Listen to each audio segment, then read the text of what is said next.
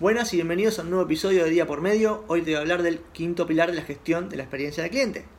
Y vamos a hablar de lo que es desarrollar una cultura organizacional centrada en el cliente. El cliente tiene un trato con tu marca más allá de con quién, eh, de quién lo esté atendiendo. Entonces vos tenés que tener en cuenta por cada paso que va desarrollándose esa relación para que todos los empleados no importa en qué cargo, no importa en qué posición, no importa en qué sector, estén centrados en el cliente, estén centrados en mejorar su experiencia, en mejorar el servicio y no en un simple procedimiento, en cumplir un procedimiento. Esto es algo muy difícil de lograr en las empresas porque todas se basan en un proceso, en un procedimiento, en respetar porque hay observaciones de auditoría o por lo que fuera, en lugar de pensar en cómo se está sintiendo el cliente en ese momento.